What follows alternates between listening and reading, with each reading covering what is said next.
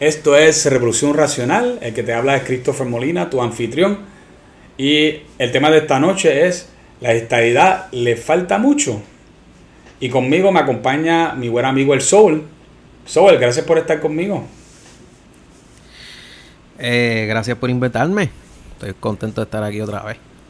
Excelente, porque la última vez que tú y yo tuvimos una conversación, eh, mucha gente le gustó. Yo quería que se repitiera y creo que lo vamos a hacer algo bastante regular. Así que yo, quiero que, la gente lo sepan porque eh, este tipo de conversación yo creo que le hace mucha falta a Puerto Rico. No estamos aquí hablando, eh, disparando de la baqueta. Estamos hablando de temas importantes para Puerto Rico no visto desde un punto de vista de izquierda, sino visto más desde un punto de vista de derecha, y cómo nosotros podemos arreglar a Puerto Rico, no solamente hablando y criticando, sino de que con ideas concretas que pueden hacer la diferencia. Y específicamente hoy, el tema que yo quería abordar contigo, porque yo creo que tú tienes mucho para aportar en la conversación, es que yo tuve eh, unas conversaciones con, he tenido conversaciones con varias personas, pero una cosa que yo he visto mucho en las redes, especialmente en Twitter, eh, porque por alguna razón esta gente independentista, ellos supuestamente ellos odian todo lo que tenga que ver con Estados Unidos y el capitalismo, pero hay un grupito, hay un fenómeno de un grupito de independentistas viviendo en Estados Unidos, en exilio. Claro. y, sí, en exilio, en exilio voluntario. Y no viven en Puerto Rico, pero sí este, viven en Estados Unidos. Mira qué curioso. Entonces, eh, hay uno ahí de apellido Camacho y hay unos cuantos, ¿verdad? Y, una de las cosas que yo he visto que, que se pasan hablando mucho es que en Puerto Rico pasó unas elecciones, eh, de, o mejor dicho, una, un plebiscito, y que la opción que había ganado era la estadidad. Y que por qué es que después de haber hecho eso, porque Puerto Rico todavía no es un Estado y lo han estado usando como un arma en contra de, toda persona estadista y toda persona que dice ¿verdad? que la estadidad está cerca. Eh, yo no sé, yo, que, yo, lo, sí, este tipo de cosas y yo creo que sí sirve para confundir especialmente a los jóvenes que no entienden cómo funcionan estas cosas. Sí, mira, eh, el argumento principal de la izquierda independentista de Puerto Rico y, de la derecha. Porque un patrón que estamos viendo ahora mismo es que la derecha independentista usa el mismo lenguaje del de la, derecha. El, el, mismo. El lenguaje, el, mismo lenguaje de la izquierda a la hora de hablar de la independencia. Yo no tengo problema que haya un conservador o alguien de derecha o un libertario independentista, porque entiendo de dónde viene ¿por qué piensa de esa manera sobre Puerto Rico? Bueno, en Puerto Rico hay unas agencias federales que imponen unos costos y, uno, y unas regulaciones que en, para ellos en teoría le beneficia mayormente a Estados Unidos, no a Puerto Rico. Y lo que quieren es limpiar eso de tal forma de que en teoría, entre más libertad, más comercio habría en Puerto Rico y Puerto Rico podría ser próspero por esa vía.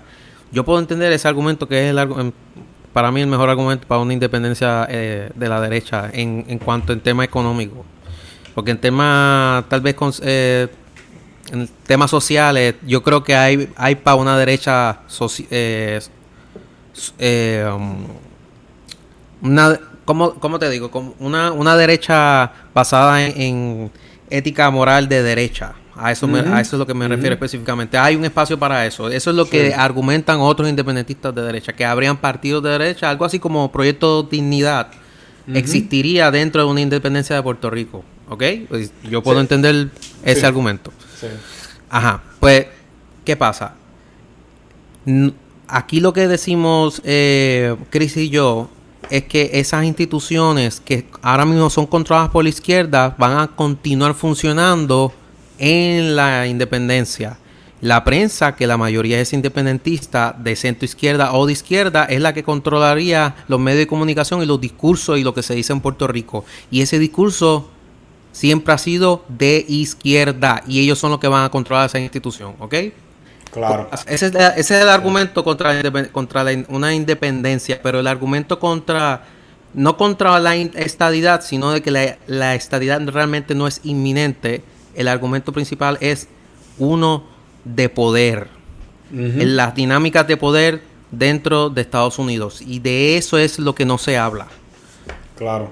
La sí, sí, porque estamos ah. hablando de algo que eh, la gente no, no, entiende. La gente piensa que si Puerto Rico vota por eh, estadidad o independencia, ¿verdad? O, Estado Libre Asociado, que eso es como si fuera un, lo que le dicen un mandamos eh, o un mandato, ¿no? De que, mira, esto hay que hacerlo porque ellos votaron por esto. Como cuando votan por el gobernador o votan por un legislador y sacó la mayor parte de los votos.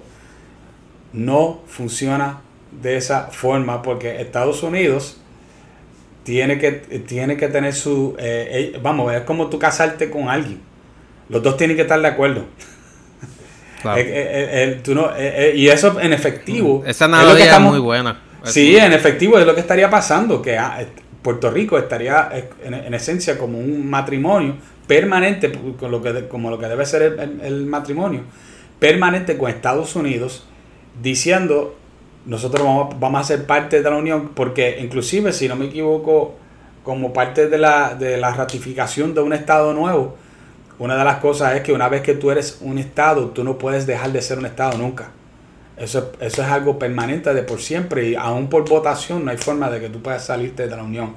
La única forma que puede pasar que, que tú salgas de la Unión sería por fuerza, eh, por una fuerza armada o algo así, que pasara a un, tipo de un conflicto donde se... O se desintegra Estados Unidos. O si se integra Estados Unidos, básicamente por acuerdo mutuo, exactamente. ¿Qué pasa? Para poder entrar a esa unión, uno tiene que tener en, cuenta eh, eh, la, ¿cómo te digo? La historia de cómo, por ejemplo, Alaska entró a la Unión. La, Alaska entró a la Unión porque había otros estados que fueron contraparte a la hora de dar ese balance en el poder en el Congreso. ahora mismo son, ahora mismo, ahora mismo somos, eh, ahora mismo Estados Unidos está partido por la mitad. Está dividido prácticamente en un, prácticamente un 53-47, una cosa así. partido por la mitad. Entre demócratas y republicanos. Ahora mismo uno o dos estados son los que deciden quién, quién gana la presidencia. Ahora mismo hay dos candidatos para entrar a la Unión. Este sería Puerto Rico y el otro sería DC. ¿Qué pasa? No quieren tampoco darle la estadidad a DC. No hay forma. Si por, de hecho, si Puerto Rico fuese conservador, que es ahí donde a lo que ahorita vamos a entrar, el, el mensaje que se da. Si Puerto Rico fuese conservador, sería más fácil vender la estadidad porque DC se obtendría dos estados y ese sí sería un estado demócrata. Pero como aquí se vende como otro estado adicional, no, no como que se vende, la, olvídense de, de, lo que, de lo que es, sino de lo que la percepción que, la, que, allá en Estados Unidos se tiene de Puerto Rico, políticamente hablando, que es que Puerto Rico es un estado que estaría mayormente gobernando el Partido Demócrata que se parecería, tendría las características de un Estado demócrata. Sí. ¿Qué pasa? A la hora de pasar legislación, ahora mismo tenemos a un senador, el senador de Kentucky. E, ese señor está deteniendo mucha legislación ahora mismo en el Congreso. ¿Cuál senador es ese? eh, Manchin, creo que se llama. No ah, sé cómo, sí, sí, sí, sí, ya. ¿Sabe, a quién me refiero? Sí, sí, sí, sí, sí, Él, él, tiene la particularidad de que él está en un estado que tiene muchas uniones y, y él, él, él, él, está, él es demócrata sencillamente por esa única razón. Aparte de eso, todos sus su, su, puntos de vista son bastante conservadores. Y así lo quieren allá en su estado. En su estado así lo quieren. Eh, la, la, mentalidad es, somos bien pro unión, pero en casi todo lo social somos, somos conservadores. Mira, Chris, otra cosa que tiene es que cada estado tiene su política particular, una idiosincrasia, algo de particular de ellos. Tú sabes que en el Rust Belt allá están, es una área industrial donde hay también muchas uniones.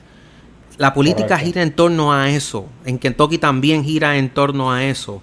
A la hora de, a la hora de el senador de Kentucky considerar a Puerto Rico como estado, tiene que eh, tomar en cuenta si sus eh, gente en Kentucky está de acuerdo que... Está de acuerdo con eso. Eh, de acuerdo con eso. Eh, sería más fácil vender a Puerto Rico como, para, como candidato para la estadidad si Puerto Rico tuviese las finanzas, fuese básicamente por lo menos, por lo menos, por lo menos un estado fiscalmente conservador, por lo menos. Pero ni eso. No, ni eso. Ni eso. Y, lo que pasa es que yo encuentro que Puerto Rico es un poquito raro, porque Puerto Rico es al revés que, que Estados Unidos en muchas cosas. Por ejemplo, especialmente Estados Unidos tiende a ser, tendía, vamos a ponerle tendía, a ser más fiscalmente conservador y socialmente liberal. Y ahora tiende a ser más eh, liberal en ambos, ¿no? Pero eh, Puerto Rico tiende a ser eh, más fiscalmente liberal y más socialmente conservador. ¿Estarías de acuerdo conmigo en eso? Estoy de acuerdo contigo en eso, eso está cambiando también, pero sí, se puede decir que hay una, hay una base, una fuerza eh, que tira hacia la derecha. Eh, estoy de acuerdo, estoy de acuerdo contigo en eso, sí. Y entonces pues eso, eso hace, eh, hace que pues, en, ciertos asuntos los puertorriqueños conservadores podemos dominar en ciertas áreas pero cuando tiene que ver con la parte fiscal, siempre eh, como que tenemos un bastante acuerdo de que vamos a votar chavo como cualquier liberal. o sea, no, no, no tenemos esta visión de, bueno, vamos a ver. Eh, la persona que, que, ganó una vez aquí en Puerto Rico la gobernación, supuestamente con políticas eh, fiscalmente conservadoras, fue Luis Fortuño. y Luis Fortuño fue el gobernador que más dinero corrió, cogió en el fondo ARRA y todavía hasta el día de hoy no se sabe bien qué se hizo con todo ese dinero. No se sabe qué hizo con ese dinero. Así, que eso de, de, ser fiscalmente conservador en Puerto Rico, eso no se ha visto. Ni eso. No. Ni eso. Eh, la prensa no lo permite. Eh, yo, yo, puedo yo puedo entender que aquí, aquí este es el problema fundamental que tiene Puerto Rico y muchos países de Latinoamérica, que es que para poder coger prestado, continuar haciéndolo a unos eh, intereses bajos, tienes que demostrar que tu economía es productiva a corto, mediano y largo plazo. Y a medida que es productiva, puedes recuperar, puedes recuperar en impuestos mucho dinero para el gobierno. Y así es que tú vas a pagar los bonos. En esencia, es eso. Esa es la esencia de todo ese juego. Al, al Puerto Rico aprovecharse del hecho de que el Congreso le daba una triple excepción a los que compraban bonos del gobierno de Puerto Rico, eso estimuló una burbuja, vamos a ponerlo así, en el que eh, básicamente el incentivo que tenía el político era de satisfacer a su ciudadanía buscando fondos o cogiendo prestados. Fondos federales y cogiendo prestados. Para poder ellos ejecutar su, su, su la lo, lo, que básicamente los iba a, dar una reelección, le iba a dar la oportunidad de ser reelegidos. Así es como gobiernan en este país. Por eso es que en el tercer año de la gobernación tú vas a ver construcciones de carreteras, eh, nueva infraestructura y cosas así por el estilo, porque eso es lo que al final del día el pueblo quiere.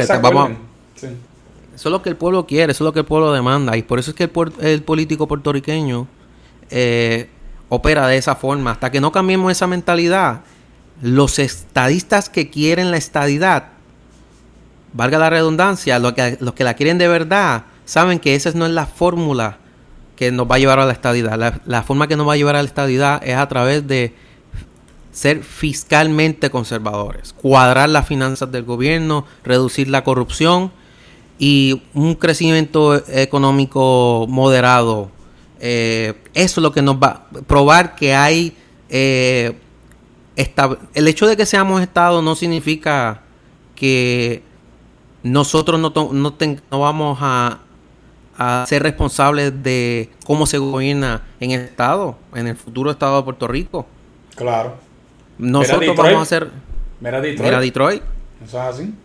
Mira Detroit. Vamos a tener como quiera que cuadrar la finanza o independientemente somos Estado o República. Por eso es que yo le digo a la gente que, que el problema no es el estatus. Yo sé que a mucha gente no le gusta escuchar eso, pero En mi opinión, el problema principal no es el estatus. Perdóname, no, es tu opinión, es la realidad. Así de sencillo. No es, no es, no es, eh, no es que el problema no se tenga que resolver, pero hasta que no, no nos quitemos de esa mentalidad, el, el, mismo sistema está incentivado a continuar siendo lo que está haciendo. Eh, eh, hasta que no comprendamos eso, hasta que no pongamos nuestra casa en orden, no, no realmente no podemos tomar una decisión eh, sólida, basada no en necesidad, sino en que qué es lo que queremos hacer, ser Estado o ser República. Pero tiene que ser desde un punto de vista en que nosotros estamos bien, nosotros estamos estables. El problema es que los independentistas y los estadistas hacen esto todo el tiempo, tienen que venir a Puerto Rico como un también como una especie de, de desastre por culpa del estatus hasta que no se salgan de ese discurso por completo, Puerto Rico no va a mejorar, no va a resolver su estatus. Sí, sí, yo, estoy de acuerdo contigo porque eh, cada vez que yo tengo esta conversación con diferentes personas, ellos piensan que lo único que va a hacer que Puerto Rico eche hacia adelante es que Puerto Rico se convierta en Estado. Y yo les digo, bueno, hay cosas que nosotros podemos controlar sin ser Estado, como tener un, un buen gobierno que no vota el dinero, que no opera a través de amiguismo, que eh, presupuesta bien, que hace proyectos de envergadura, que no esté hostigando a, sus pequeños comerciantes, que baja las regulaciones eh, para que sean eh, más fáciles de lograr y no, y no tener que pasar por, por 20 mil cosas para que, te, que tengan un permiso. tantas cosas, eso es ¿verdad? ninguna de esas cosas. ninguna, de esas cosas nosotros las hacemos. Correcto. Entonces, ¿qué pasa? Nosotros no hacemos ninguna de esas cosas y después decimos, eh, ¿verdad? Los que son independentistas decimos, ah, ah es que, viste, eh, mira cómo nos tiene Estados Unidos. Y si eres estadista, dice, dicen, viste, esto todo nos pasa porque no somos Estado. Y no es ni uno ni el otro.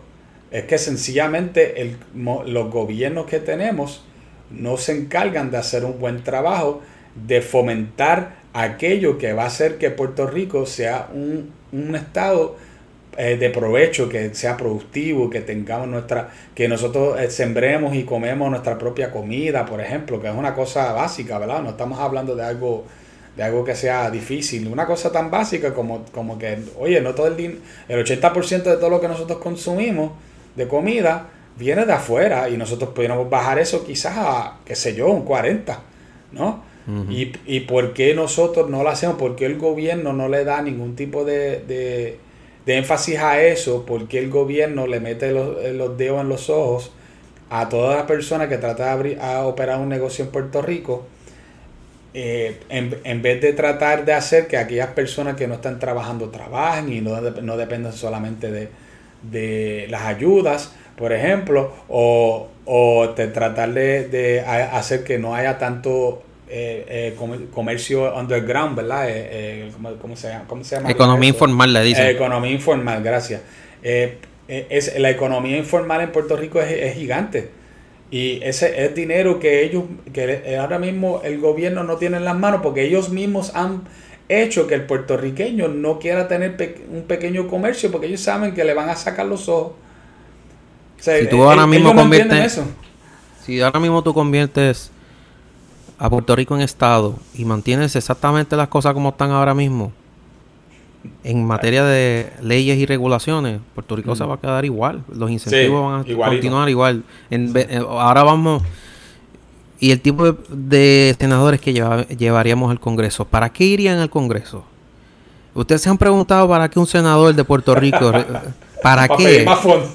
Entonces, si, ¿Entiendes? Porque eso es lo que hace, ¿Qué es lo que hace Jennifer? Tú eres, más republicano y no estás en ese puesto. Si tú no abogas por más fondos federales, no tienes puesto, no tienes puesto, no, no existe, no eh, existe, de verdad. Eh, eh, y eso es lo que hemos estimulado al político de Puerto Rico. Entonces, ¿qué vamos a hacer? Ahora mismo, para darles una idea, el senador Manchin, él, él es demócrata, él no es republicano, pero como viene de un estado eh, conservador, él se ve forzado a negociar de los dos lados. O sea, por un lado, él no permitió que, la legislación de Biden, el Build Back, Better, eh, pasara como legislación. Él fue, y él es demócrata. ¿Por, qué eso está sucediendo? ¿El estadista promedio entiende por qué está sucediendo eso? No. En mi opinión, no. No. En mi opinión, no. Y está sucediendo, está sucediendo porque él, él piensa que Estados Unidos no debe gastar un trillón de dólares adicionales con los problemas de inflación, eh, con los eh, eh, problemas económicos, la, toda la legislación masiva que iba, que implicaba intervención del gobierno en la economía de tal forma que podía perjudicar la economía americana de la, desde la opinión de él. Y él es demócrata. ¿Por qué él piensa de esa manera? Ahora, ¿cómo pensaría un senador puertorriqueño cuando llegues allá? Hmm. Mira, a mí no me importa que ustedes eh, tengan problemas. A mí lo que me importa es que suelten ese trillón de dólares. Porque a la hora de yo enfrentarme con mis constituyentes en Puerto Rico, lo primero que va a decir la prensa, y tú sabes que la prensa hace eso, ah, eh, senador, senador por el senador por Puerto Rico, X persona, está abogando para que no envíen dinero para Puerto Rico. Ese es el, el ángulo que utilizaría la prensa. Si tú vas como senador de Puerto Rico a decir que tú no quieres dinero para Puerto Rico porque es malo para la nación, ¿qué va a suceder en Puerto Rico cuando eso suceda? Van a decir, este, este, tipo no, está para Puerto Rico, estaba más para, otra cosa. ¿Ves? El estadista promedio no lo piensa de esa forma, no lo analiza de esa forma.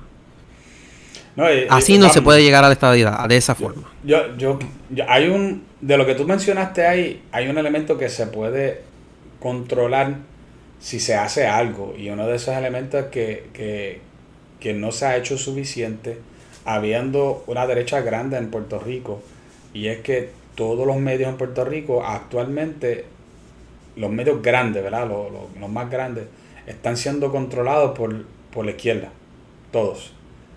Eh, hay alguna gente que me mencionan, ah, este, hay una emisora, no sé si es Noti1, eh, de AM, sí. Eh, que es estadista, ¿no? O, de, o, algo Bueno, yo siempre, me parece que siempre ha sido pro... pro estadista, la, sí, sí, pero por ejemplo, Alex, Delgado, Alex Delgado creo que es de Noti1, ¿verdad? Yo creo que. Yo el periodista. sí. Alex Delgado, él, siempre escribe columnas, no puede estar de acuerdo, pero él es bastante razonable y eso es lo más razonable que hay en la radio, en alguna, en algunos temas. y, Así que... Y, perdóname, pero si lo único que tú tienes para decir que, los medios no están completamente dominados por la izquierda es una emisora AM, you're messed up. Tienes un gran problema. You have a big problem. Y ese, antes, antes era el vocero, eh, hace años atrás, el vocero, que era, eh, los dueños, si no me equivoco, eran de origen cubano, eh, eh, tenían una, línea más de derecha, el vocero lo vendieron y es lo menos que están haciendo. Ahora están igualitos, el vocero, Metro, Nuevo Día, Primera Hora, todos estos periódicos están completamente alineados con la izquierda, la televisión también está haciendo completamente todas las noticias de locales dominados por la izquierda. Ellos se, se han adueñado del, de la narrativa. ¿Por qué la derecha todavía no se ha movido para comprar, para adquirir, para lograr tener algunos de esos, de esos medios en sus manos y no dejarle el monopolio de los medios en las manos a la izquierda? No sé por qué no ha pasado, no sé si es que no hay ahora gente de, derecha que tengan los fondos o que le interesa, ¿verdad? Este, o sabe que algunos de esos negocios son perdidosos. Por ejemplo, el vocero yo no creo que sea que esté ganando mucho dinero con lo que ellos están haciendo. Eh, el nuevo día tampoco. Eh, mm, yo, bueno, yo tengo, yo tengo una teoría de eso. Es que la, realmente la gente talentosa de Puerto Rico tiende a la izquierda. Eh, no existe suficiente buen talento. esa es, la, ah. opinión de, Jordan Peterson. Jordan Peterson, el, el doctor Jordan Peterson, psicólogo, él dice que una de las cosas que pasa es que la razón por la cual sitios como Hollywood están dominados por gente de izquierda es porque la izquierda, eh, tu ser de izquierda depende mucho de imaginación. Eh, y que y de imaginación y de una mentalidad caótica y que esa imaginación y caos es lo que crea cosas como las producciones que tú puedes ver en, Hollywood, en musicales y en, Eh, los artistas que, que, ahora mismo, por ejemplo, Bad Bunny, que tanto eh, ahora la gente se han volcado en criticarlo, pero, pero se está saltando de dinero, eh, está con, con, fama mundial, tú vas a cualquier lado del mundo y tú vas a escuchar Bad Bunny donde quiera. y es por eso, porque ese tipo de mentalidad de izquierda lleva a la creatividad, no, no al orden. Al orden siempre es más hacia la derecha. Yo creo que eso es en Puerto Rico lo que está sucediendo. En Estados Unidos es un poco diferente. Tú sabes que allá tienes el Wall Street Journal, tienes un montón de periódicos y por lo menos existe una derecha allá y que tiene un megáfono bien fuerte allá, bien, bien grande. Correcto, tienes a Fox, tienes a, Washington Examiner, hay unos cuantos que todavía... el Wall Street Journal. El New York, Post. El New York Post. Que es de, yo diría, centro derecha, ¿verdad? Porque ellos también tiran sus cosas. Por cierto, el New York Post, Post fue el que tiró la, eh, la información sobre el hijo de Biden, que después lo trataron de, de, tapar y después salió que era todo, todo cierto. Todo cierto, sí. Pero estoy diciendo, mucha gente talentosa en la derecha que, que trabaja en los medios en Puerto Rico, ese talento, especialmente el talento que se formó en las universidades de Puerto Rico, eh, coge para la izquierda. Y entonces ahí es que está el problema. La, mucha de la gente talentosa, bueno, tendrían que graduarse periodistas que, con un background de intelectual de derecha y, empezar ellos a producir. ¿Dónde la pregunta? Porque aquí los lo, que gradúan este periodista es sagrado eh, y la, la, UPR. No sé cuán de quién lo de derecha sea sagrado, pero la UPR especialmente en Río Piedra es, un, es izquierda izquierda, o sea, izquierda far left. Mira, mira, mira, una periodista, eh, ella aparece en Instagram mayormente y, en Facebook. Es una periodista puertorriqueña que es profesora de periodismo en una universidad en Florida, creo que es de Miami. Eh, y es de derecha. Y ella es profesora ahí. Y ella, lo que pasa es que ella no viene aquí a Puerto Rico porque aquí no existe un medio. Mira Caribbean Business. A mí me hubiese gustado que Caribbean Business tenga una una sección, pero en español, para español, un periódico en español. Que, mm. no, no, necesariamente se... Es que en Puerto Rico hay que saber cómo hacerlo. Pienso que si tú te proyectas más como un periódico como Caribbean Business de negocios, es más fácil tirar a la derecha. Sí. Pero si es más como, como lo que trataron de hacer con el vocero, donde trataron de, de, de ser básicamente un, un vocero del gobernador, se veía a leguas. Mm que era pro Fortuños, eh, eh, tratábamos de buscar el ángulo y forzaban el ángulo a favor de Fortuños, porque ese es el problema. Sí, ese es un problema. Eh, eso es lo que tú no quieres, que tú, quieres ser investigativo, tú quieres ser serio. Lo que hizo el, el, New York Post es un buen ejemplo de cómo hacerlo. Y ellos oh, hicieron periodismo serio. Y esta gente lo hace muy bien, especialmente el, si yo, yo a mí me gusta leer mucho eh, Wall Street Journal. Y en el Wall Street Journal, eh, ellos, ellos, aunque tú no lo creas, ellos tienen de todo, ¿verdad? Dentro de la gente que le escriben para ellos, eh, tienen gente de, de izquierda y gente de derecha y tratan de, hacer algún tipo de balance, ¿verdad? Con, con todo lo, y eso era lo que estábamos más acostumbrados, ¿verdad? Los que somos, tenemos par de añitos más, estábamos más acostumbrados a ese tipo de balance donde se jugaba en una línea fina, fina donde de vez en cuando te ibas a ver un, eh, ciertos periodistas que tiraban más hacia la derecha y otras a la izquierda y, ambas opiniones pues hacían un balance y ya ese balance se ha perdido pero por completo, ¿verdad? Especialmente en Puerto Rico ya no existe. Y esa es una de las cosas que se podría controlar para que no todos los, los, los, eh, eh, políticos se, hubieran, se vieran obligados a tener que hacer cosas para la izquierda para para ganar votos. Y eh, ahora mismo, por ejemplo, tú tienes personas como el Proyecto de Dignidad, que no importa lo que ellos hacen, ellos lo critican. No importa. Y cuando hacen algo bueno, lo entierran para que nadie, nadie se entera. Ellos no lo celebran, no lo ponen. con, sencillamente esa gente no existe porque esos son gente mala y por lo tanto no, lo vamos a, no le vamos a dar ningún tipo de, de, eh, de publicación ni le vamos a dar un espacio para que esas personas tengan... Eh, estén, allí. Eh, si tú llegaste a ver los debates para, la, para la, gobernación en el ciclo electoral pasado, era increíble la forma en que trataron a, César Vázquez. Eh, cada vez que lo iban a, hacer una pregunta, era, era bastante, bastante notable. era, no, no, era tan notable que para mí eso le ganó votos a, César.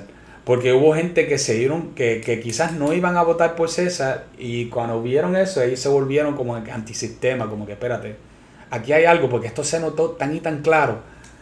Pero nada, no quiero desviarme del tema, porque el, tema otra vez es el asunto de la estadidad y yo quería traer algo que yo creo que es importante y es que la gente no entiende que para el tiempo que, que se votó por la estadidad de Alaska también estaba Hawái a la misma vez.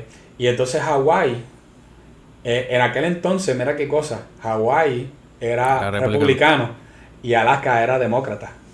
Y eh, lo que hicieron fue que, pues, como quien dice, los aceptaron a ambos porque entre ambos iban a tener como una, una paridad de que, ok, se, acepta entonces que Alaska va a ser demócrata y, y, y Hawái va a ser eh, republicano.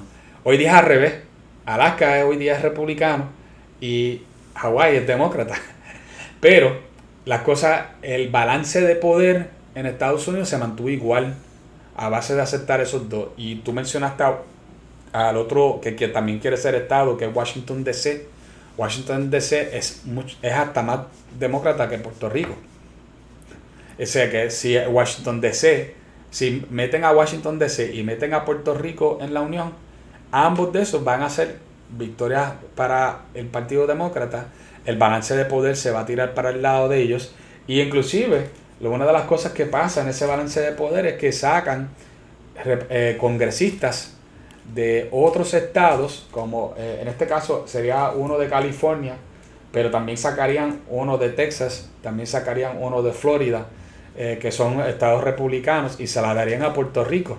Y esos, y esos congresistas que eran de, eh, perdóname, no solamente de los congresistas, perdóname, no está, estoy hablando de disparates, estoy hablando de votos electorales, eso es lo que quiero decir, discúlpame. Pero también va a pasar con los, no, pero también va a pasar con los congresistas, en eso pues, estás correcto. Sí. Pero los, los, votos electorales, los votos electorales serían diferentes. Serían diferentes, le van a quitar votos electorales a esos tres estados para eso a Puerto Rico. Entonces ya tú notas que dos de esos estados son estados republicanos que perderían votos ante los demócratas y lo mismo pasaría obviamente con DC. Entonces, ¿por ¿cuál es el incentivo para alguien que está en el Partido eh, Republicano para votar por la estadidad de Puerto Rico? Decir que somos víctimas y que es un derecho humano la estadidad. Es ridículo. Es ridículo. O sea, ellos, nadie vota para, para que el otro partido perpetuamente mantenga poder. Eso sería la cosa más ridícula que haría cualquier partido. Y si yo estuviera en Estados Unidos, también yo le votaría en contra si yo fuera un republicano allá. Porque es que no hace sentido. No hace ningún sentido porque tú vas a perder poder y tú nunca vas a volver quizás nuevamente a ganar unas elecciones por haber aceptado eso. Mira, mira el problema. Mira, mira Bernie Sanders. Si Bernie Sanders estaba promulgando la una teoría económica que básicamente decía es que mientras tú, tú fueses dueño, el gobierno tuviese control de la moneda, podría, ser, podría imprimir dinero y gastar dinero, todo ese dinero, todo el dinero que le dé la gana como socialista. ¿Tú te imaginas ese señor vendiéndose en Puerto Rico con la ignorancia que hay en oh, Economía 101? No, ahora mismo esa teoría, ahora mismo tenemos inflación en parte eh, sí, porque Imagínate que hubiesen implementado esa teoría, la inflación hubiese sido peor, entonces nosotros no, como no, se conoce, la población en general no conoce eh, eh, de esas cosas, este, estaríamos eh, votando por lo, que por lo que suena bonito y por un tipo que se presenta como un bonachón socialista. La probabilidad de que, de que en Estados Unidos piensen que nosotros caeríamos en algo así es alta. Los republicanos realmente no es que el, ok, el problema con los republicanos, en mi opinión, no es, no es un problema de racismo. Es un problema de que ellos no quieren perder eh, esa línea finita que ellos tienen entre el poder demócrata y el poder republicano. Hay una razón por la que ellos tampoco permiten que vengan partidos de tercer... De, Estados Unidos es un país bipartidista y eso es prácticamente forzado por ley porque eso es lo que ellos quieren. Ellos no permiten que el Partido Libertario o el, partido el Partido Verde o el Partido eh, lo que sea. Ellos no, permiten que no logran nada porque para ellos deben tener, según ellos en las encuestas, un mínimo de participación, de intención al voto. Pues, eh, pues ese, ese poder delicado, ese balance, se destruiría con Puerto Rico. ¿Cómo se arregla eso? Con un país conservador fiscal. Claro. Obviamente, eh, yo creo que ya, por como te dije, en muchos, en muchos asuntos somos, yo creo, bastante conservadores. ¿sabes? Si tú le preguntas a mucha gente en Puerto Rico, muchas de las encuestas que se hacen en Puerto Rico sobre mucho, sabe que la mayor parte de la gente obviamente eh, eh, sé que hay un grupo bien grande de personas eh, dentro de lo que se conoce como los baby boomers en Puerto Rico que todavía son bastante conservadores y socialmente hablando. Pero cuando, cuando tiene que ver con dinero, el puertorriqueño lo quiere recibir, pero no necesariamente estamos dispuestos a crear y a producir cosas nuevas. Obviamente también porque el mismo gobierno lo, desincentiviza, no permite que los negocios echen para adelante, quieren el dinero que le pertenece rápido, porque si hay crecimiento los rápidos los castigan económicamente, le dan mejores, eh, mejores cosas a los que vienen de afuera que a los que están actualmente en Puerto Rico. Eh, hay eh, otra vez las regulaciones, que como ya hablé, que son brutales. Yo mismo, como dueño de negocio, yo tengo que sacar una cosa que se, se, se conoce como una licencia única o un, permiso único. Esa es la, cosa más difícil que yo he visto en mi vida. Y, no, y es tan difícil que la única forma de verdad, de una forma razonable de sacarlo, eh, de sacar esa, e, esa, ese permiso, es que yo le pague a un, a un gestor un montón de chavos para que él sea el que saque esa, eh, ese permiso por mí. Eso, perdóname, pero eso es un, eso es un racket, o sea, eso es algo que está mal diseñado, porque si yo tengo que estar pagándole a alguien para que se envuelva en una especie de, de, de, de, teoría conocido como permisología, porque eso es el nombre que le han puesto. es una ciencia. Se convierte en una, no, es que al tú poner permiso, permisología lo estás convirtiendo en una ciencia. Lo estás convirtiendo en una ciencia, y lo cual, vamos a ser honestos. Y que hay gente que cobra dinero. No, no, no es ninguna ciencia en verdad, es cuestión de que, a quién tú conoces. Es así de sencillo. Tú conoces a la gente, tú vas a lograr que las cosas se logren en Puerto Rico. Si tú no los conoces, no necesariamente se van a lograr. Es así de sencillo. ¿Y qué pasa? Que ese tipo de, de, de punto de vista es bien difícil para una persona que, que honesta, que lo que está tratando de levantar un negocio y que le pongan trabas de esa índole, es fuerte es fuerte y hace que la gente diga, ¿tú sabes que yo me voy a trabajo para alguna empresa americana que me están ofreciendo trabajo? Es así de sencillo. Cuando, cuando, usualmente cuando hay todo un comercio detrás de la permisología de un gobierno, es que está bien corrupto. Cuando hay, y en Puerto Rico es así, hay toda una industria. y eso no, no, solo Puerto Rico, el IRS tú tienes que ir a abogados del IRS para que ellos Existen gente que se especializa también en el gobierno federal, pero eh, a ellos no le afecta tanto porque es un país inmensamente rico. Ese es el problema con Puerto Rico, que es un país que eh, tú no le puedes poner permisologías y regulaciones de países europeos, que es lo que tiene Puerto Rico. Sí, nos creemos en, España. Nos creemos, fíjense, si ven la, película, la política española, van a ver muchas similitudes con la de Puerto Rico. y los problemas que tienen allá con el gobierno, eh, entre otras cosas. Pues eh, sí, en Puerto Rico hay toda una industria de la, detrás de la permisología de lo que sea, mi hermano, de licencia de conducir, este, lo que sea, mi hermano. Se sabe. Y yo puedo entender, por ejemplo, que si yo tengo que renovar, por ejemplo, la, licencia de un carro y yo no tengo tiempo porque yo tengo, soy una persona de negocio y no tengo tiempo, pues yo pagarle a alguien para que, para que lo haga él o ella. Yo no tengo problema con eso, eso no hay problema. El problema es cuando tú te ves obligado a hacerlo, de lo contrario no lo puedes hacer. Ahí es donde está el problema. Sí, pero eso, yo claro, el, emprendedor que decida emprender de esa forma, eh, más poder para él, no, tengo ningún problema. Pero mi punto es que al poner tanta tanto requerimiento y regulación, eso provoca todo eso, lo que yo, los economistas llaman costos de transacción, que es para llegar al, al, objetivo final tienes que pagar mucho. Y eso es lo que desincentiva a corto, mediano y largo plazo el comercio en Puerto Rico. por eso es que existe también toda una economía subterránea, eh, es inmensa, es inmensa.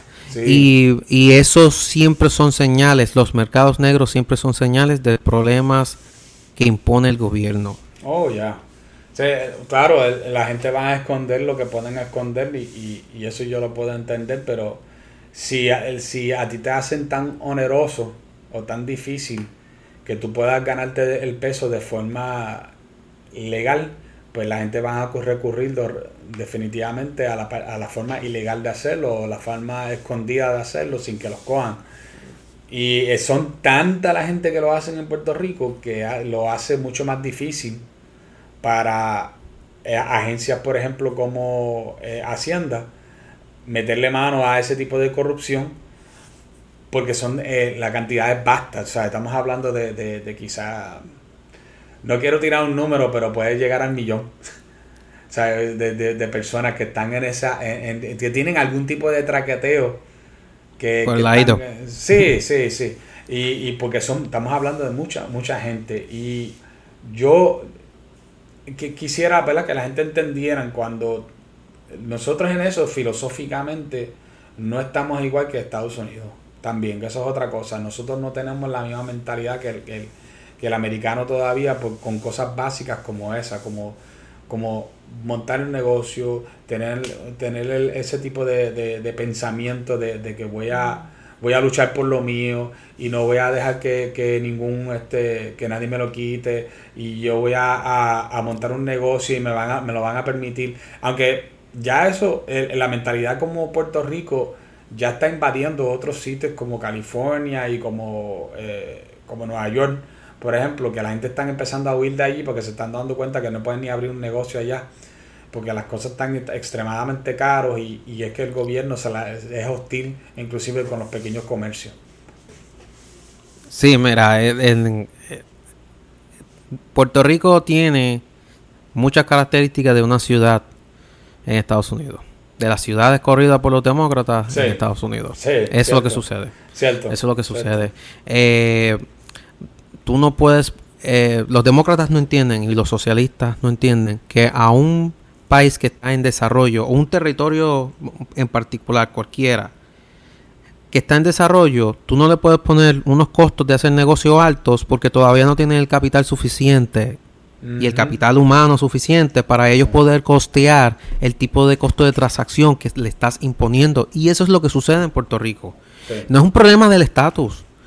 El problema de que haya demasiado Walmart en Puerto Rico, si tú lo quieres ver como un problema, está en que es más difícil para personas con menos capital, como el ciudadano puertorriqueño regular, montar un negocio porque Walmart sí tiene el poder para eh, maniatar las regulaciones o eh, comprar a las personas que se van a, van a ser los gestores y los abogados que van a montar a bregar con toda esa permisología y ellos no tienen ningún problema en decir, bueno, vale la pena la, inversión, el puertorriqueño promedio gasta bastante dinero, es con, es con, es con es consumista, este, eh, tienen a gastar bien su dinero, el gobierno, este, cuando se trata de, empresas de Estados Unidos, tienden a ser bastante acomodaticios, eh, eh, y así sucesivamente, ahí es donde está el problema. El problema no está, no está necesariamente en que venga Walmart, sino que es más fácil para Walmart eliminar a sus competidores,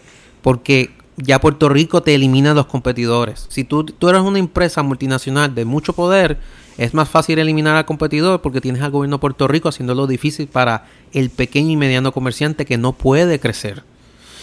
¿Eh? si nosotros quisiéramos que Puerto Rico fuera más productivo, una de las primeras cosas que tuviéramos que hacer es cambiar un montón de esas regulaciones, hacerlo más fácil. Eh, por ejemplo, si tú miras países como Singapur, antes, ¿verdad? Hong Kong ya no, ya no, pero Hong Kong ya fue tragado por su hermano mayor, este China. Pero antes también Hong Kong, una de las cosas que pasaba era que Singapur y Hong Kong eran de los países más rápidos donde tú consigues todos los permisos para empezar un negocio. Eh, eh, inclusive no hace mucho también este los suecos se pusieron al día también con esto y donde tú en menos de una semana ya tú puedes abrir tu negocio por lo rápido que son con, con, con los permisos. Y estas son cosas que todavía a nosotros como que no nos ha llegado la lucecita esta que, que le sale a una, la bombilla que le sale a la gente encima de la cabeza. Al mm. gobierno no se le ha ocurrido, oye, si le hacemos la vida más fácil al pequeño comerciante, esos comercios pequeños, si echan para adelante, se convierten en comercios medianos. Y si esos comercios medianos, median, eh, medianos eh, también los ayudamos, pues se convierten en comercios grandes. Y los comercios grandes son los que dejan la mayor parte del dinero a veces en un estado. Y si ellos no, no lo fomentan, no va a ocurrir. Es como tú tratar de pedirle eh, eh, un montón de aguacates a un palo que, estás, que, que tú mismo te has dedicado a cortarle las ramas. Porque cada vez que va a ser una ramita nueva, tú quieres sacarle, eh, sacarle todo lo que hay y le metes un machetazo para para este, para que no siga saliendo más de ahí. No, porque ya es suficiente, ya yo comí. Y ese es el punto de vista, ¿verdad? Desde el, eh, porque tenemos como si fuera una cadena. Los, los periodistas claman por fondo para hacer todos los proyectos que a ellos se le ocurren. Todos estos proyectos feministas y todas estas cosas que tú escuchas constantemente en los medios, todo eso tiene un costo. Todo tiene un costo. Y muchos de, esta, de, de, de la gente que están metidos en eso también están ahí para que le den un cheque de algún tipo también para que ellos este, puedan hacer algún tipo de, consultoría o algo al gobierno. ¿okay? Y además de eso, ellos, esa, esa misma gente son los que le están puyando al nuevo día a, a, a, todos sus amiguitos en, en, en el centro este, de, investigación periodística que, que, coge un montón de fondos de, del Ford Foundation y, y de Open Society de, de George, Ford, de George Soros ¿no? que también son sumamente izquierdistas, para el que no entendiste, no entendió eso, ¿no? para que puyen a los periódicos, los periódicos puyan, el gobierno responde, porque aquí en Puerto Rico es el único sitio que yo me quedo bobo de cómo eh, personas como Pierluisi, que sabe que la izquierda no va a votar por él, pero sin embargo, él, sigue tratando de complacer a la izquierda constantemente, porque no, él, no quiere, él no quiere aparecer en los periódicos. Y obviamente cuando gastan el dinero, pues le quitan los fondos a cosas que son proyectos que verdaderamente valen la pena en Puerto Rico, porque nosotros pensamos que nosotros tenemos el, bolsillo igual de grande con Estado, en Estados Unidos, cuando nosotros no tenemos ni la mitad de la economía que tiene un, el estado más pobre de la Unión, que es Mississippi. Sí, bueno, y eso y eso no es de, eso ya tiene que ver con la independencia. El, realmente el, el, problema que tienen ahí es cómo van a conseguir que se produzca un sector económico que reemplace, eh, eh, que haga suficiente actividad económica, eh, que reemplace los fondos federales. y ellos no tienen ningún plan ni nada de eso. Es simplemente basado en esperanza. La estadidad, el problema que tiene es que una vez lleguemos a Estado, todo ese problema que, le estamos hablando sobre el problema que tiene el puertorriqueño promedio de reunir capital para poder abrir un negocio con los costos y, los, y el riesgo que conlleva eh, abrir y mantener un negocio y competir con, con Walmart, competir. El problema no es competir. El problema es que no se le permite ni siquiera que a la gente que compita al tú tener este, esta barrera de entrada demasiado grande que solo Walmart y solo Costco pueden pagar. Ese es el problema del capitalismo de Puerto Rico. Cuando la izquierda nos quiere hablar a nosotros de cómo Puerto Rico es un país capitalista fracasado, y yo digo, es que el capitalismo de libre mercado depende de eso mismo, de que sea un mercado libre. Tú no puedes tener un mercado extremadamente eh, intervenido como el de Puerto Rico y pretender que eso es capitalismo mm, de libre mercado. Será capitalismo de amigo, amiguete, de, pana, de pala, de amiguismo será capitalismo este corporativista si lo quieres poner más técnico. Tú puedes llamarlo capitalismo si te da la gana, pero libre mercado no es y eso es lo que funciona. Y no y eso no es lo que está implementado en Puerto Rico y ese problema lo vamos a tener, continuar teniendo cuando seamos estado, no se soluciona simplemente porque tengamos dos senadores en el Congreso Federal. De verdad, no se soluciona con eso. No, es que yo creo que mucha gente piensa que la forma que se va a solucionar es recibiendo más fondos federales para las cosas. Porque siempre que yo veo los anuncios y las cosas pro estadistas, cuando hablan sobre el tema, lo que hablan es sobre eso. Y no te creas que un montón de, de, comercios locales en Puerto Rico lo que están pensando también por el otro lado es que, ah, entonces ahora me vas a hacer a mí pagar, pagar este impuestos federales también. Que, que hay un montón de, de, puntos de vista en cuanto a esto y no es que, ¿verdad? Yo no estoy, hasta cierto punto estoy jugando aquí abogado del diablo aquí contigo, pero lo que yo quiero dejarles saber es que eh, esto es más complejo de lo que el puertorriqueño normal y común de todos los días, el estadista común y normal de todos los días piensa que es no. Esto no es nosotros, nosotros votar por estadidad y Estados Unidos decir, ah, pues tenemos que acatar las órdenes porque fue una mayoría eh, los que votaron por la estadidad. Podemos, yo, yo le voy a decir algo y, em, y, estoy seguro que el Sol va a estar de acuerdo conmigo. Ahora mismo, ahora mismo en este momento, Puerto Rico pudiera votar el 100% por la estadidad y la estadidad no vendría a Puerto Rico ahora mismo, por las razones que nosotros eh, ya dimos. probablemente, probablemente eh, va a pasar lo que, va a continuar pasando lo que ha estado pasando, que es proponen un proyecto, se debate, hacen ruido. Seguramente la representante Jennifer González va a donde sus amigos con congresistas y les dice, mira, yo tengo que presentar algo y decir que estamos haciendo algo, algo, algo que, algo que políticamente podamos decir que sí, estamos haciendo algo. Porque el que sabe de la política americana sabe que ahí el problema principal es la inflación, la guerra de Ucrania, y los problemas económicos que ahora mismo tiene Estados Unidos. La, el, el, el, el, problema de confianza del consumidor que ahora mismo tiene. eso es lo que piensa el, el, el, el estadounidense promedio. Y hasta que no entremos en la conciencia de, de, Estados Unidos, en, en, pensar en cuanto a qué es lo que necesita el país y lo que necesita Puerto Rico, cómo podemos reconciliar esas dos intereses, hasta que no pensamos y, se, y lo implantemos aquí en Puerto Rico como empezando por responsabilidad eh, fiscal, baja regulación, bajos impuestos, dinamismo económico, eh, baja criminalidad. Eso no, no necesitamos la estadidad para arreglar eso. La estadidad simplemente va a arreglar un problema de identidad, pero no va a arreglar lo, lo, el, arroz y habichuela, eh, los detalles, los, lo, que, lo que realmente son los problemas fundamentales de Puerto Rico, que son para mí, en mi opinión, un problema de cultura política. Más nada. Tú, puedes llevar esta misma cultura política a la estadidad y que, fracasa. que va a fracasar. Sí, fracasa. Lo mismo va a pasar con la independencia. Tiene que venir una... En la, derecha, yo sé que eh, Rodríguez Bebe, eh, la senadora, ella es independentista. ella puede ser un, un, Ella de derecha, claro. Ella es un ejemplo de, una voz que eh, estaría bastante... Eh, eh, las instituciones en contra de ella, como ya está básicamente. Esto es lo mismo, este mismo espectáculo que vemos en contra de Rodríguez Bebe y la, otra senadora, no me acuerdo el nombre de ella. ¿Senadora o, representante? representante. se me ocurre ya mismo, pero sigue parando. Se me fue de la mente, se fue de la mente. Eh, eso va a continuar en la independencia y, son bien poca gente lo que tienen ahora mismo en el poder. O sea que eh, es eso, eso es lo que tendríamos. Y ninguna de las dos partes, ni los estadistas ni los independentistas, han planteado eh, cómo, cómo, cómo bregaríamos con esa cultura política que nos llevó hasta donde estamos ahora mismo.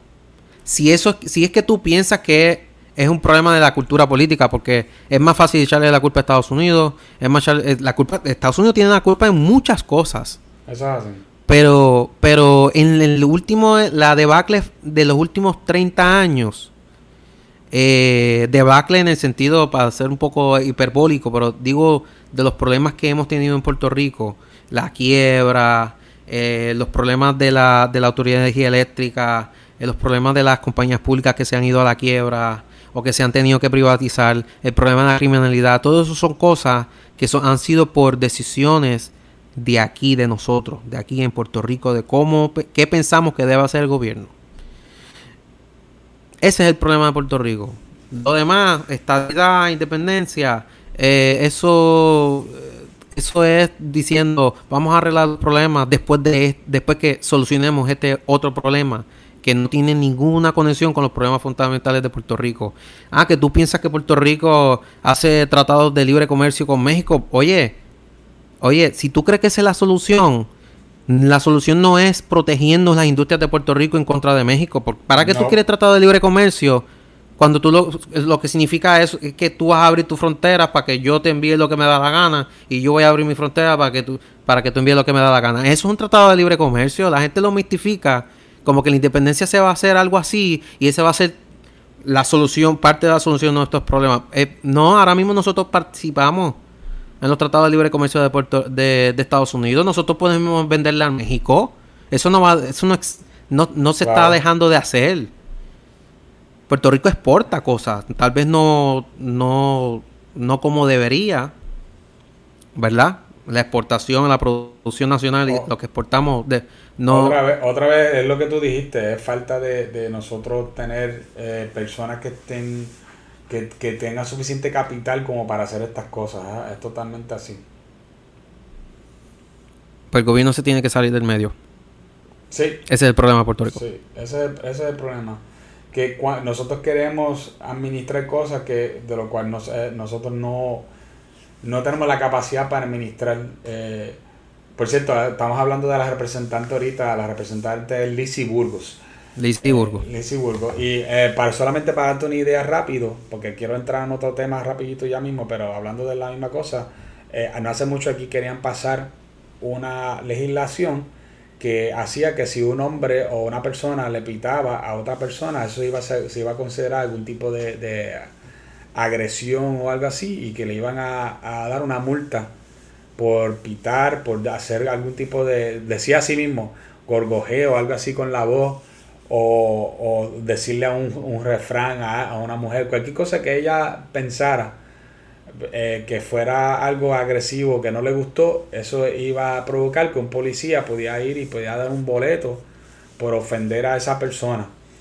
Y yo decía, dentro de mí, en Puerto Rico nosotros no podemos ni ni, mira, una de las cosas que han, tratado de hacer algunos de los municipios es de tener lo que se conoce como el boceteo, que es lo de los carros llenos de bocina. ¿Ok? Lo he escuchado. Eh, eso, no, eso no lo han podido eliminar.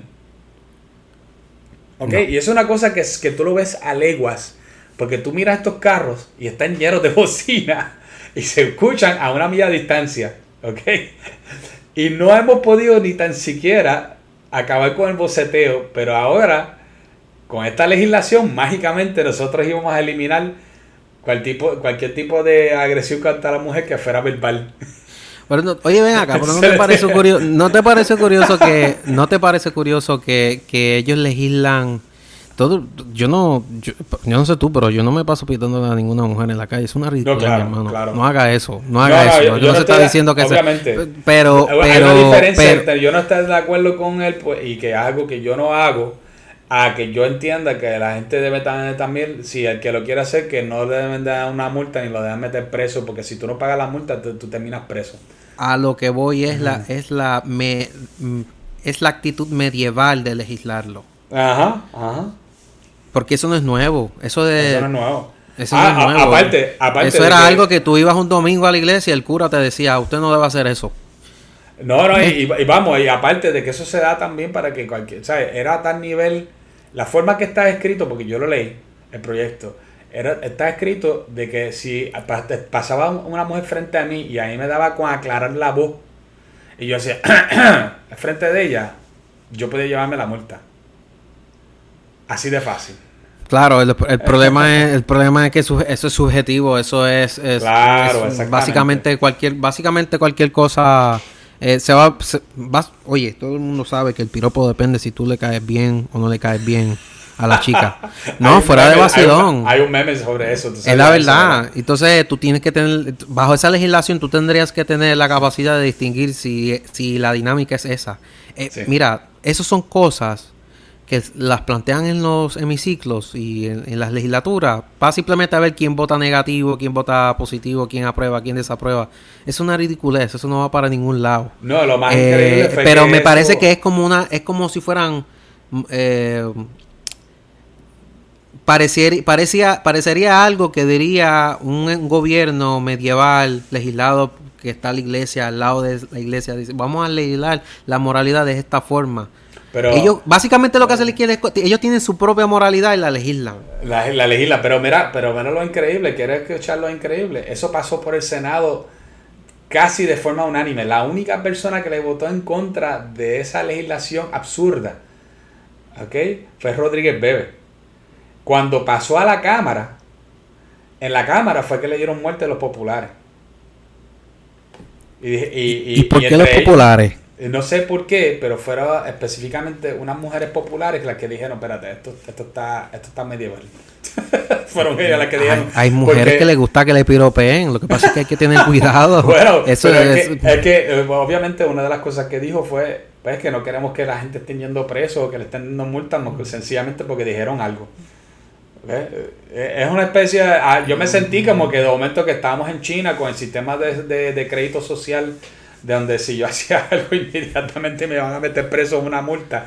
Pero nada, eh, yo creo que Rodríguez Pepe sabe que la mayoría de las mujeres están de acuerdo con ella. Es, es una ridícula. Es una ridícula. Pero volviendo de nuevo al tema, yo quería hablar brevemente, porque ya llevamos una hora aquí hablando y quería traer brevemente un asunto que yo creo que es de importancia porque pasó esta semana pasada que el, gobierno de Estados Unidos por alrededor de 50 años lleva eh, diciendo que la forma en que se, determina que una recesión eh, es una recesión de específicamente uno de los indicadores más grandes que, con eso ellos siempre dicen, mira, esto es una recesión por este indicador, es porque se lleva dos quarters completos con crecimiento negativo del Producto Interno Bruto del país. Y eso acaba de ocurrir esta misma semana. Lo más increíble fue que en la Casa Blanca, en vez de hacer un pronunciamiento sobre que, oye, sí, yo nosotros sabemos que técnicamente estamos en una recesión, pero las cosas quizás podemos mejorarlo, inclusive, si ellos admiten que están en una recesión y por técnicamente estar en una recesión, hay unos instrumentos económicos, económicos que ellos pueden usar para tratar de salir de la recesión. Pero en vez de usar esa línea y tratar de usar esos instrumentos económicos, lo que deciden es, es coger y cambiar la definición de lo que es una recesión, ¿ok? Yo me siento que estamos en, una, en un libro de 1984 o ah, con, ligado con Brave New World, ¿verdad? Este, y no solamente eso, eh, sino que cuando pasa eso, en el próximo día, Wikipedia cambia la definición de lo que es una recesión para que sea idéntica a la que puso la Casa Blanca. ¿Ok? dale dos días más, más adelante de eso y el economista, que es uno de los periódicos más respetados entre economistas del mundo, aunque en los últimos, yo le diría 5 a 10 años, se han ido cada vez más para la izquierda. Y en el economista sale diciendo que puede haber cosas buenas de la recesión. O sea que por un lado te están diciendo no estamos en una recesión, pero el otro lado sí estamos siendo, ves, en verdad no estamos en una recesión, pero si lo estuviéramos, pues quizás tiene cosas buenas. ¿Qué tú crees de eso? Le, le, le, buscan, le buscan el ángulo, cogen... Esto pasa también en la bolsa de valores. Cogen un, reporte de, de, una compañía, de su lo que ellos llaman sus earnings reports y su cuánto ganó, cuánto perdió, cuánto, cuánto ellos proyectan que van a ganar en, en, ganancia y cosas así por el estilo. Y entonces el mercado coge, coge un ángulo que ellos puedan eh, interpretarlo como algo bueno y las acciones empiezan a subir. Lo mismo pasa también con este tipo de cosas. Es el spin que ellos le dan. Ellos le están dando un spin. spin. Eh, que Oye, la palabra para eso en español, hombre? No sé cómo se dice en español. Si hay alguien que... Sí, porque la palabra spin es como tú coger algo que es malo y tratar de convertirlo en algo bueno, pero de una forma bien eh, despiadada que nadie se da cuenta. Eh, es un juego de palabras, más que mm. nada. Es un juego de palabras donde tú adornas hasta las cosas más feas. La, o sea, el, el, la, la, la, la, caca del, del, del, del, animal en verdad no es caca, es, es un producto que se, es fertilizante. Porque suena más bonito decir fertilizante que decir este, estiércol. ¿no? Estiércol, sí. Eh, ¿Verdad? Ese, esa no es la tripa, ¿verdad? Del, del, del animal, es, qué sé yo, este, ¿cómo se llama eso? La, el, no, no, nosotros lo vamos a usar para mondongo, qué sé yo, este. ¿Entiendes? ellos, usamos ellos cogieron ese reporte y lo trataron como un cerdito que lo que cogen, lo sacrifican y le comen todo lo que se todo del cerdo se usa. Lo mismo pasa con la vaca, todo de la vaca se usa. Hay algo en ese reporte. Mire, dos cuadros consecutivos negativos. Eso es una recesión técnica, como mínimo. Recesión técnica, eso es así. Como mínimo, como mínimo. Y eso lo que nos está diciendo es que todo el estímulo de la inflación que estaba pasando, que estaba ayudando a la economía a dar unos números positivos, ya dio, ya dio lo que tenía que dar. Era artificial. es artificial, es correcto. Y entonces ahora lo que queda es lo que eh, lo que llamamos el hangover de esa fiesta. Ajá. Y se nos está cobrando. Usted, Es que todo el mundo, yo creo que mucha gente se acuerda de cómo se veían las cosas el año pasado especialmente en los restaurantes y en sitios así donde hay mucho eh, eh, consumo, donde se ve el consumo. Los restaurantes el año pasado, en verano, eso era fuleteado. En las compras, las ventas, eh, el turismo, todo subió con ese estímulo que, tiró Biden. Que había tirado también Trump, pero Biden también en, los últimos dos años. No, no, no, no, no, no, vamos a adornar las cosas. Trump también es culpable de esto en ese asunto, definitivamente. El que lo terminó de rematar fuertemente para mí fue Biden. Con ese, eh, yo creo y pienso que ese estímulo, si no se hubiese dado, hubiese tal vez la inflación estado en 4%, pero aquí creo que la duplicó, básicamente. Sí, la duplicó. Eh, eh, y pues nada, pues básicamente eso es lo que está sucediendo. La economía se está desacelerando. Eh, está en terreno negativo, pero como todavía el, el desempleo no ha subido a 5, 6, 7, 8%, la Casa Blanca se está eh, agarrando de eso para decir que no realmente no estamos en una recesión. Yo creo que estamos en un periodo parecido a, una estanflación. No sé si es realmente una estanflación, pero crecimiento bajito. Sí. Bajito. Con, perdóname, este Sobel, como no todo el mundo entiende estos términos, ¿qué tú quieres decir con estanflación? Sí. Eh, alto grado de inflación con poca actividad económica o con actividad económica negativa. Generalmente va acompañado con un stagflation. stagflation, que, que, las cosas se quedan más o menos igual económicamente, pero la inflación sigue subiendo, ¿no? Queda, eh, queda como una coma, en una coma. Eh, realmente, realmente yo digo esta inflación, puede que sea, puede que no sea el, mercado, el problema es que el mercado laboral se ha mantenido relativamente sólido. Está a 4.5%, 4.6%, va por ahí. Y eso es una economía eh, eh, a toda velocidad. ¿Ve? Y por ahí es que va, es que los argumentos eh, hay que entenderlos, pero yo sí pienso que estamos en una recesión técnica. estamos, Hay un problema en la economía, no es de una gravedad bien fea, pero algo está pasando que, que ahora mismo la Reserva Federal está tratando de eliminar la inflación, básicamente desacelerando la economía. El problema es que estamos, lo que estamos viendo es que se está desacelerando, pero todavía la, inflación está por el 10%. Vamos a tener esta, esta dinámica, pienso yo, por lo menos hasta el año que viene. Sí, definitivamente. Y, va, y la prensa va, mientras tanto, va a hacer todo el spin necesario para proteger para, para proteger a Biden. Sí. Sí, ya lo están haciendo. Ya lo están haciendo. ahora, yo no sé si te, te diste cuenta de, de, algo, pero hay un economista famoso que es izquierdista, este, eh, que él había Larry dicho... Summers. ¿Ah? Larry Summers. No, no, no, no, no, no. Este, ay, Dios mío, es famoso él. Eh, inclusive ganó él ganó un premio, si no me equivoco, un premio Nobel por la, por la eh, por una teoría que él tenía que ver, que, no era necesariamente una teoría de, economía. Pero la cosa es que, eh, a ver si me acuerdo, ahora mismo nombre, se, se me fue de la mente por completo. Es un, tipo que yo hablo sobre él a cada rato porque eh, hay, el tipo es tan polémico que él tiene, él tiene hasta un grupo en contra, creo, no sé si era, él tiene un foro que es completo que lo único que hace es hablar en contra de él. de criticarlo a él. Sí. Pero es de izquierda, tú dices. Sí. Y, es este, Krugman. Ese mismo, Krugman, perdóname, gracias. Paul Krugman. Paul Krugman. Paul Krugman había dicho que las cosas que estaba haciendo Biden no iban a, producir una inflación. Y señoras y señores, la semana pasada Paul Krugman pidió perdón a través de Twitter. Yo no sabía eso. sí. Porque hasta él mismo se dio cuenta que, que venía por ahí. o sea, que si Paul Krugman, que de humilde no tiene nada, está diciendo que, que, Vamos, esto es una persona que dijo que, que el Internet no iba a tener ningún tipo de impacto sobre el mundo y que iba a ser algo parecido a una máquina de fax. Eh, eh,